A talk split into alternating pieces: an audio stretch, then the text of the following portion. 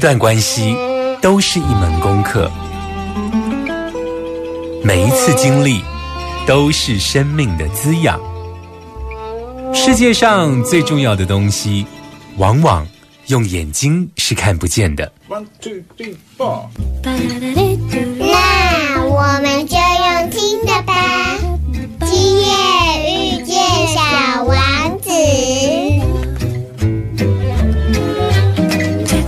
Suis-moi, là où je sais sourd, suis-moi. Et si je suis pas, suis-moi, là où je suis beau.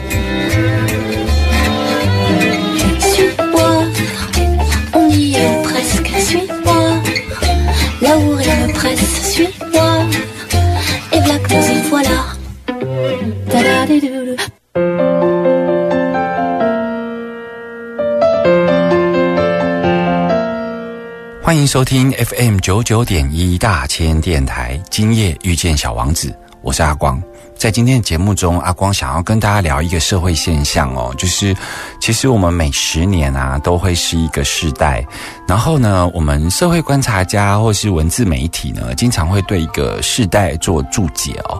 那所以我们会听到包括呃草莓世代啦这一种呃描述，包括七年级生，无论他。描述的公不公允，但他们就是在指称一个世代的一个特征哦。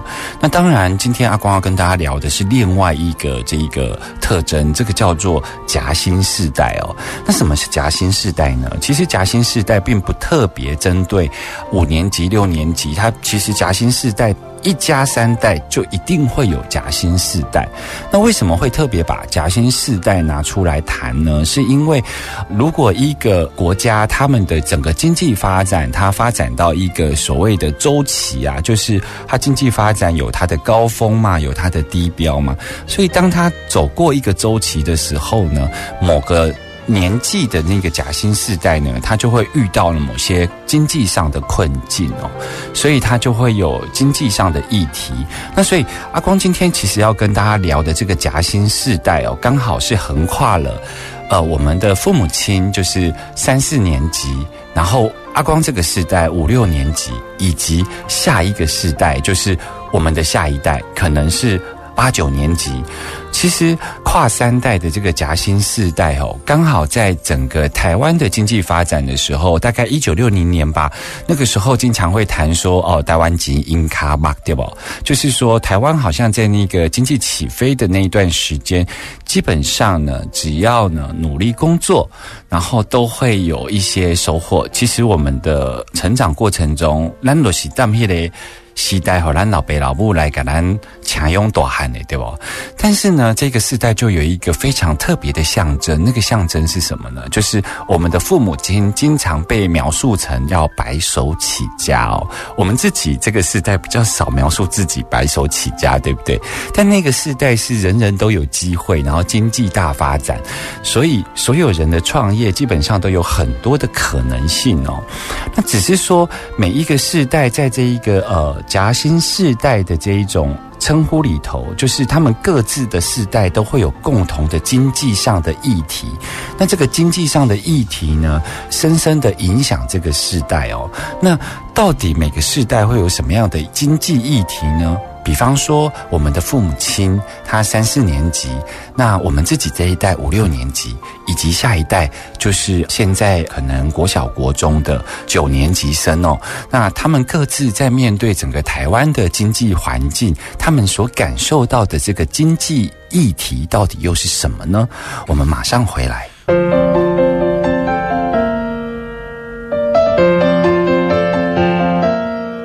欢迎回来，大千电台。今夜遇见小王子，阿光今天要跟大家聊一聊的是有关于每一个世代都会有那一个专属于这个世代的经济议题哦。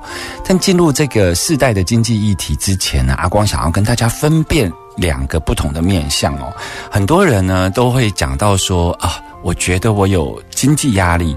这个经济压力呢，可能某种程度是指称自己的状态，某种程度也指称普遍社会的状态哦。其实有一些人他并不是有经济压力哦，他其实是有经济议题的焦虑哦。那这两个是要怎么分别呢？其实你如果在谈所谓的经济压力，压力两个字其实是比较物质性的，所以你当听到有人在讲经济压力的时候呢，通常是指称他呢在生活上客观存在着经济上的问题，他可能入不敷出，所以我们会提到说，诶，我的生活有经济压力。可是有很多人其实在使用经济压力的时候呢，其实他没有经济压力哦，他其实自己也有存款。然后他自己的生活小康还过得去，可是他经常感到经济压力。这一种人呢，其实是因为他有经济议题的焦虑。那这个经济议题的焦虑啊，这种经济焦虑，它是怎么样被产生的呢？其实很多时候其实是跟他的原生家庭有关哦。那我们来谈谈为什么他会跟原生家庭有关好了。我们先从我们的上一代的上一代开始，就是我们的阿公阿妈。其实台湾早期的社会是以农业为主，台湾还没全面的转型到工业社会之前呢，其实我们还有所谓的佃农制度。像阿光自己的阿妈，就是他已经过世了。如果他现在还在世的话，大概九十几岁哦，快要一百岁了。他当时从小就是佃农的小朋友，所以他们经常要帮地主。我们以前念书不是会念到那个三七五减租嘛，对不对？指的就是当时的这种佃农制度哦。那我阿妈呢，她从小就一直在帮人家抱蚕，抱蚕就是帮人家耕作的意思哦。那他耕种的收获，他其实很大一部分都是给了这个地主，然后一小部分才会自己能够温饱。所以我阿妈的手特别粗，他会必须要做这个。以前在彰化地区的话，他就会搓这个麻绳呐。那那个麻绳呢，就是黄麻。那个麻绳就是他们要做这个草席呀，或者是操收啊，就是我们讲的那个包括拔河的那个草绳哦。所以那个黄麻其实也影响了当时的饮食吧。就是在我们彰化地区，或者是在我们台中地区啊，有一些乡村有一些这个乡土料理叫做麻意，有没有？像这个季节就最适合吃麻意了，很消暑，然后又这个很，我都称它为这个非常成熟的味道，因为口感口感，我想很多小朋友都不爱吃哦。那。就是我的阿妈呢，其实是需要靠这些做手工。那其实主业虽然是帮人家耕田，但他需要靠这个做手工才能够维持家计哦。所以以前的人生的特别多，是为了这一个不断生产这个劳动力。这个劳动力就是要多生一些孩子，然后能够一起帮忙这个农忙哦。那那个世代呢，其实是普遍比较贫瘠。所以，当他把孩子拉拔到国小或国中的时候呢，基本上就会期待他赶快去工作。所以在那个时候，整个台湾的产业呢，开始在从这个所谓的农业，然后要来培植所谓的工业哦。所以我们看到说，其实，在北部地区有很多的，像新北市，它有这个云林同乡会，有没有彰化同乡会？其实那个就是很多人到北部发展。那在发展的过程中，再加上那个时候家庭级工厂嘛，所以我们在新北市的包括新庄啊、五股啊、泰山啊、林口啊、三重这些地区哦，早期都有很多的这种家庭工厂。那这些家庭工厂的这个劳动力来源呢，其实都来自于我们包括彰化啦、云。林啊，嘉义这一些地方哦，那当然，我的父亲就是在这一波产业跟劳动力移动的过程中呢，去到了北部发展哦。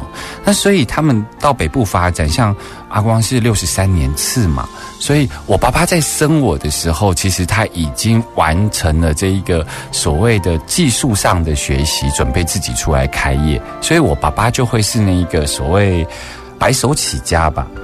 像这种白手起家的人啊，他们经常会有一些口语对下一代造成影响。比方说，小时候看到干妈店要买东西，跟爸爸讲，跟妈妈讲，爸爸就会说：“我兰博基，兰博基，奶奶等。”这样子。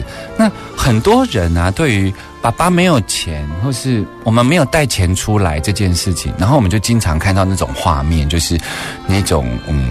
小屁孩，然后在地上哭，然后就是不走。跟着继续回家这样子，经常这种画面在这种街头巷尾啊，尤其是在这个市场里头，有时候都会看到这样的画面哦。但其实父母亲在跟小孩讲说。我们家没有钱，还是说爸爸不炸紧？这个其实是对小孩子影响蛮大的哦。阿光也是在后来的成长过程中，一层一层的，像是在剥洋葱一样的去理解这句话对我生命的影响哦。那到底对阿光有什么样生命的影响呢？我们马上回来。听新闻，资讯音乐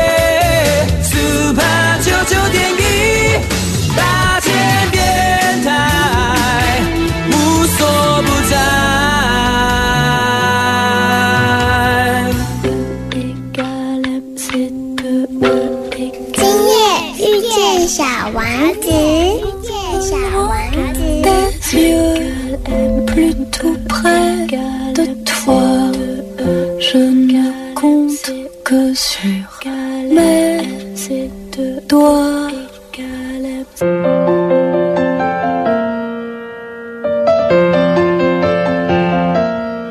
欢迎收听 FM 九九点一大千电台，今夜遇见小王子，我是阿光。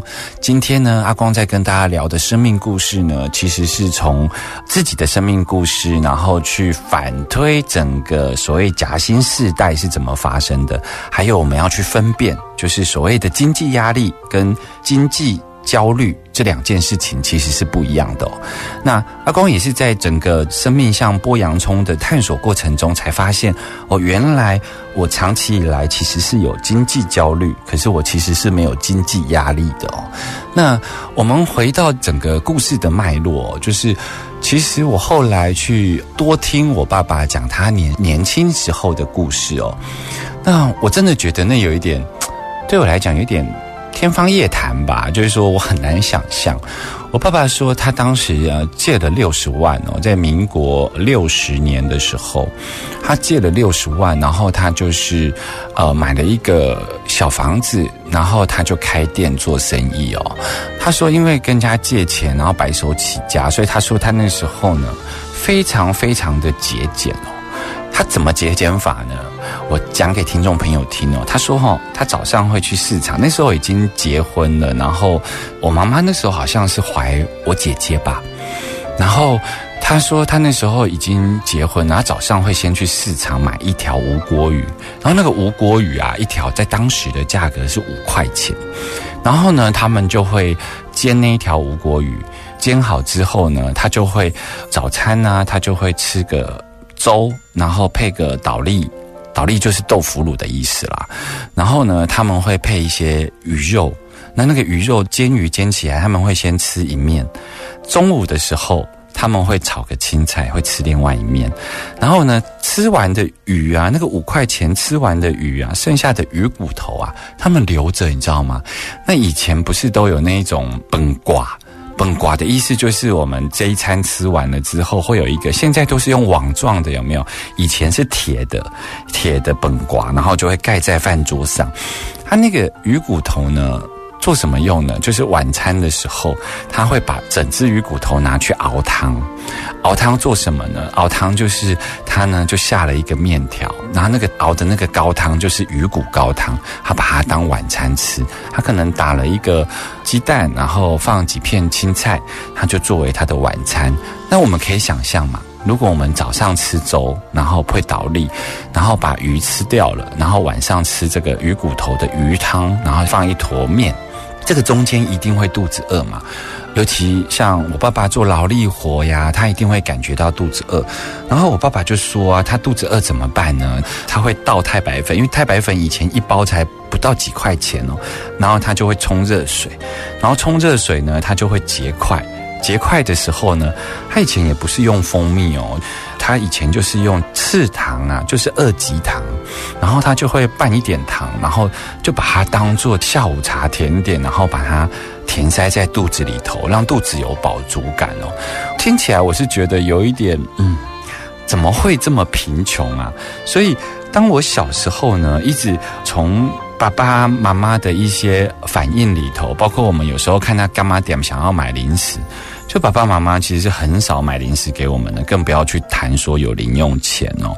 那在这样子的情况之下呢，我就发现说，后来我自己工作的时候啊，我经常在，即便我的户头有存款哦，我发现我很多时候我不太敢真正的去买东西来犒赏自己，你知道吗？我一直会有那一种。因为，我钱还不够多，然后我会没有安全感，所以从大学之后开始打工啊，然后开始工作之后，我就一直存，一直存。但是在存的时候呢，一直都不敢自己去消费哦。那不敢去消费这件事情，其实是到某一天我去上这一个所谓的家族重塑的工作坊的时候，我才发现说，哦，原来。我没有经历过贫穷诶，其实我一直都是小康家庭诶。而贫穷意识从哪里来呢？贫穷意识是来自于父母亲因为白手起家，所以呢，他特别的节俭。特别的节俭这件事情，让我以为家里很贫穷，所以这其实是一种节俭的贫穷。那这种节俭贫穷的感受呢，无形中进到我的生命里头，然后它甚至于会影响我在买东西的时候不敢买太好哦，就是好像觉得自己不值得，或者觉得自己买太好的东西会有经济上的焦虑哦。可是当我理解到这一点之后呢，我才知道说，原来我的人生其实是没有经济压力的。可是呢，我会因为上一代我的父母亲白手起家，这种节俭的贫穷感，所以我会有一种经济上的焦虑哦。当我厘清了这件事情的时候呢，我就做了一个练习。我做了什么练习呢？我们马上回来。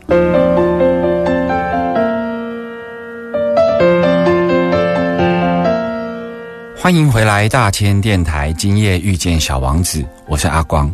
阿光在上一趴节目跟大家聊到了，透过自己的生命故事来分辨所谓的经济压力跟经济焦虑，其实是两件不一样的事情哦。经济压力可能是一个比较客观的，就是你真的生活上出了问题哦。那经济焦虑有时候其实是你的生活上并没有出现到问题，可是你一直感觉到没有安全感，觉得自己的钱一直存不够哦。这其实是一种经济的焦虑。那它衍生出来，阿光在后来工作上不断的存款，然后呢，我却一直。觉得自己的存款好像存不够，然后就不太敢花钱，你知道吗？然后后来我去上了这个家族重塑的工作坊之后，我才明白啊，原来这个有关于贫穷的感觉啊，其实是因为我的父母白手起家，然后他们很节俭。所以他们不断的传送给我一个家里没有钱，然后我们要节俭。所以这种因为节俭而来的这种贫穷感啊，其实是我生命中非常重要的一个经济议题的焦虑哦。那所以我后来做了一个练习哦，那个练习就是我会特别在某些自己，包括在工作上、学业上有斩获的时候啊，我会特别去买。自己喜欢的东西，平常不太敢买的，然后我会特别去买，然后买来犒赏自己。就是你对你的人生其实是要懂得鼓励的，因为人生真的很辛苦。你比较多的时候，你都是给自己压力，你知道吗？但是最能够给自己鼓励的只有自己哦。因为我们总是一个人行在这个世上，然后孤独的活着，行有疑虑的时候呢，我们才会在跟别人的社会化的交往，然后我们才会开始学习分享。那我们如何让自己过得好呢？其实阿光就是在这个过程中，开始自己会特别去买好一点的东西给自己哦，包括我也试着去百货公司买。在我小时候根本就没有去过百货公司，诶，最多去哪里呢？最多就是我们小时候呢没有美华泰，然后也没有导雅。其实小时候好像最高级的百货公司就是三商百货吧。所以，嗯，我们并没有真正去到高级的，像收购星光三月这种百货公司哦。所以后来啊，阿光的购买习惯呢，我就会逼迫自己。真的敢去百货公司买东西哦，然后也告诉自己自己值得，然后也要自己敢懂得享受，因为有一些人去百货公司买的东西，然后他可能买了贵松松的，然后偶尔买了几件名牌衣服，然后他就很舍不得穿，然后就掉在衣柜里头。那其实这样子是本末倒置的。其实你这样子还是一样在复制那一个节俭的，然后那种贫穷感哦。所以这个其实是需要练习的，你知道吗？另外，阿光还做了一个练习，才真正的完全摆脱这一种贫穷感。就是记得呢，在我小时候啊，我很早就知道没有圣诞老公公，但是呢，我还是让我的心里觉得有，因为只有我表现出。在圣诞节的晚上，然后放上袜子在我的床头的时候呢，我第二天呢才有可能拿到圣诞老公公的礼物。我很小就知道那是我父母亲放的，因为你知道吗？我们家的那个圣诞礼物呢都是文具，那我就会知道，其实那跟我的许愿一点关系都没有。对于平常要吵着要买的玩具呢，在现实生活中没有实现过。然后很奇怪，在我的圣诞愿望里头，它从来也没有。有我想要的礼物在袜子里哦，所以我很早就知道了，就是他大概都是帮我补货，你知道吗？补这个文具上的缺乏，可能有时候是削铅笔机啊，有时候可能会是铅笔盒啊，所以我很早就知道这不是有圣诞老公公，其实这些都是我父母为我做的。一直到我国小四年级的时候啊，有一天早上起床。前一天一样是平安夜，然后呢，我那天呢，我就摆了一个特别长的袜子放在我的床头，然后呢，我就很期待第二天早上醒来可以看到这个礼物哦。可是你知道吗？我第二天早上醒来，然后睡眼惺忪，然后我看着这一个床头的袜子，诶，这个袜子包包包包的艺术就是这个袜子怎么扁扁的？今年没有礼物吗？那个时候我自己是。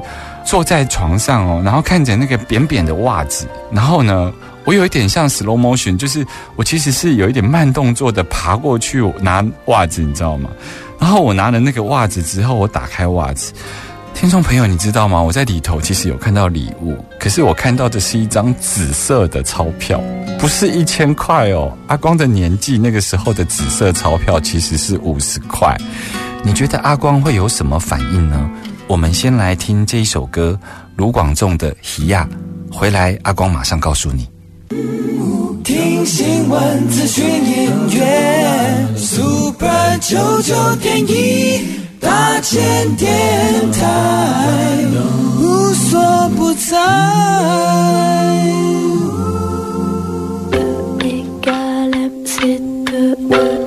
今夜遇见小王子，遇见小王。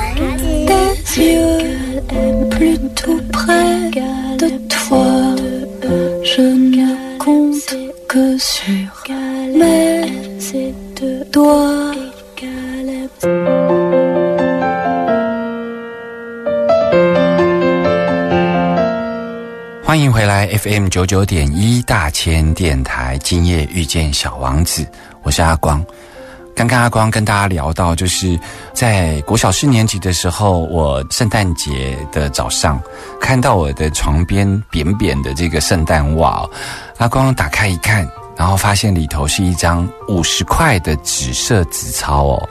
这个紫色纸钞呢，阿光当时一看到就坐在我的这个床上嚎啕大哭，你知道吗？那时候的大人们不知道我在哭什么，因为他们在楼下做生意哦。可是阿光那时候在哭什么呢？阿光那时候在哭说：“如果我今年没有拿到这个圣诞礼物，然后呢，今年拿到的是五十块钱，那代表什么？代表我爸爸妈妈已经忙到他不想要为我准备礼物了，或是忙到没有时间为我准备礼物了。所以我就会有一个风险，就是我明年的圣诞节很有可能连五十块的纸钞都没有，因为。”父母亲已经真的是忙到他没有办法去周全这一些事情了，所以我知道我应该长大了，所以我在第二年的时候呢。我很识相的，我就没有挂上这个圣诞节的袜子哦。所以阿光讲这一个真实的生命故事，其实是要跟大家讲说，这个影响阿光最大的部分是什么呢？是因为后来阿光开始会有包括大学啊、研究所，甚至出来工作之后呢，开始会有人际上的交往。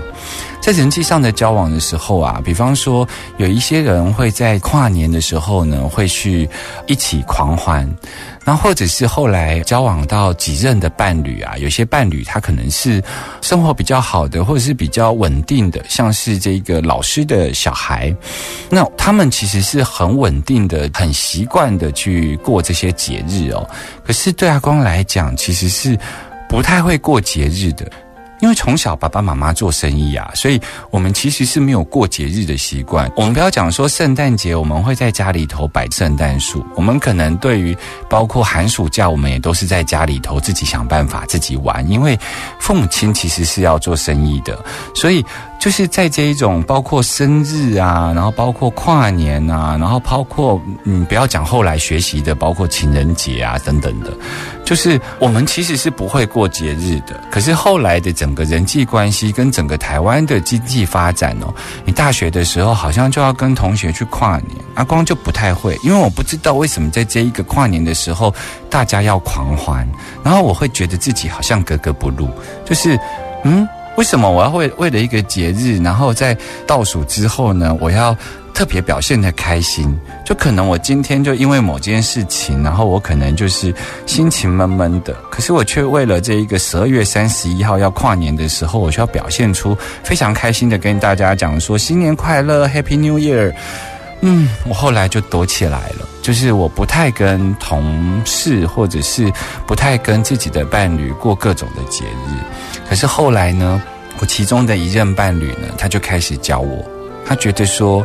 你其实是可以练习，就是某些人生中重要的日子，如果你觉得你不想要跟大家一起凑热闹，那至少你人生中值得纪念的日子，你可以开展，或者是你可以发展一个专属于你自己的日子。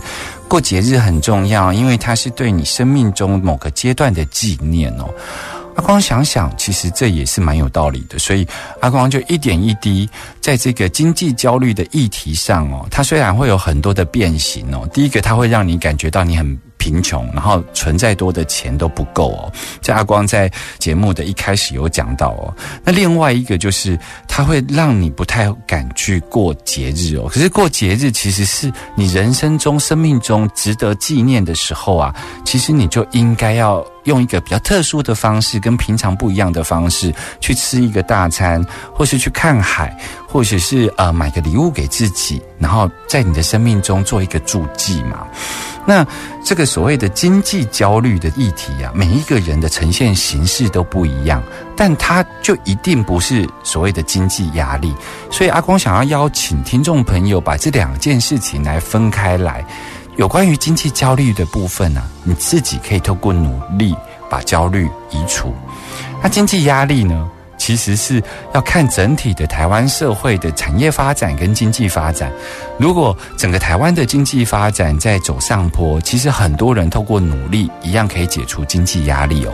可是如果整体的台湾社会的经济面向不好，那我们就只能守城嘛。所以阿光今天花了一点时间跟大家分辨所谓的经济焦虑跟经济压力哦。那我们一直在谈上个世代。在节目的最后，阿光想要跟大家聊聊下一个时代。我记得啊，就是我跟我的弟弟在聊天。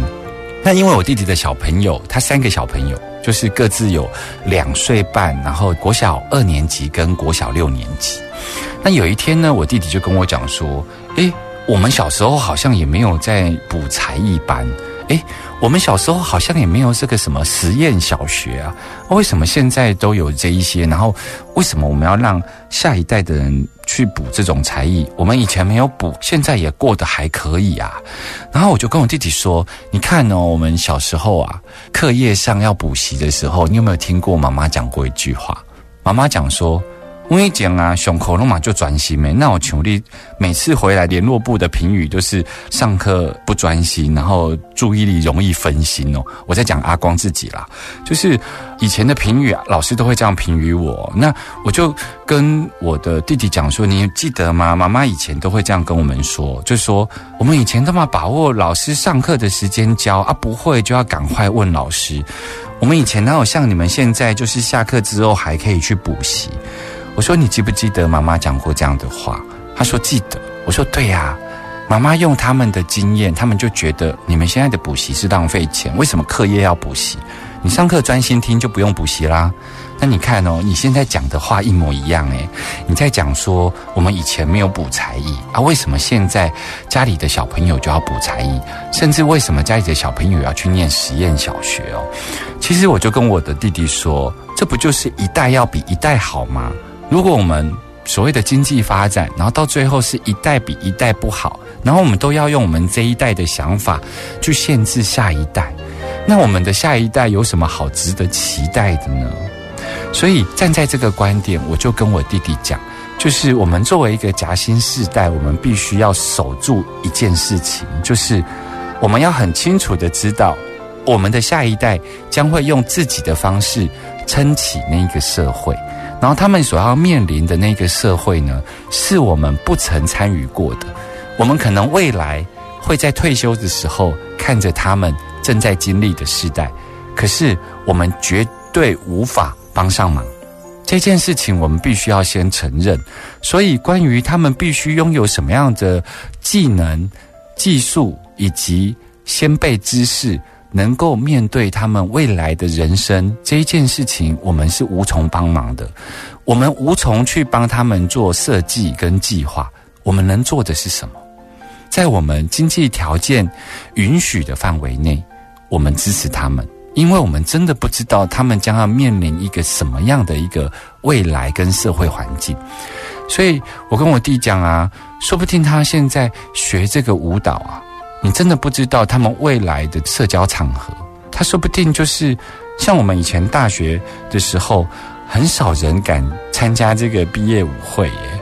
可是他们现在好像很习以为常耶。我以前都会觉得那个参加毕业舞会的都是那一种在学校里头比较出风头的那一群人，好像有一些人他们担心当壁花，或者是有一些人社交上比较不活跃，几乎都不会去参加毕业舞会哦。可是现在不是呢，现在连迎新啊都开始要跳第一支舞诶，所以我就跟我弟讲啊，我们真的不知道我们家的小朋友在哪一个社会环境下，因为他的多才多艺的学习，而能够让他遇见不一样的人，然后展开不一样的人生。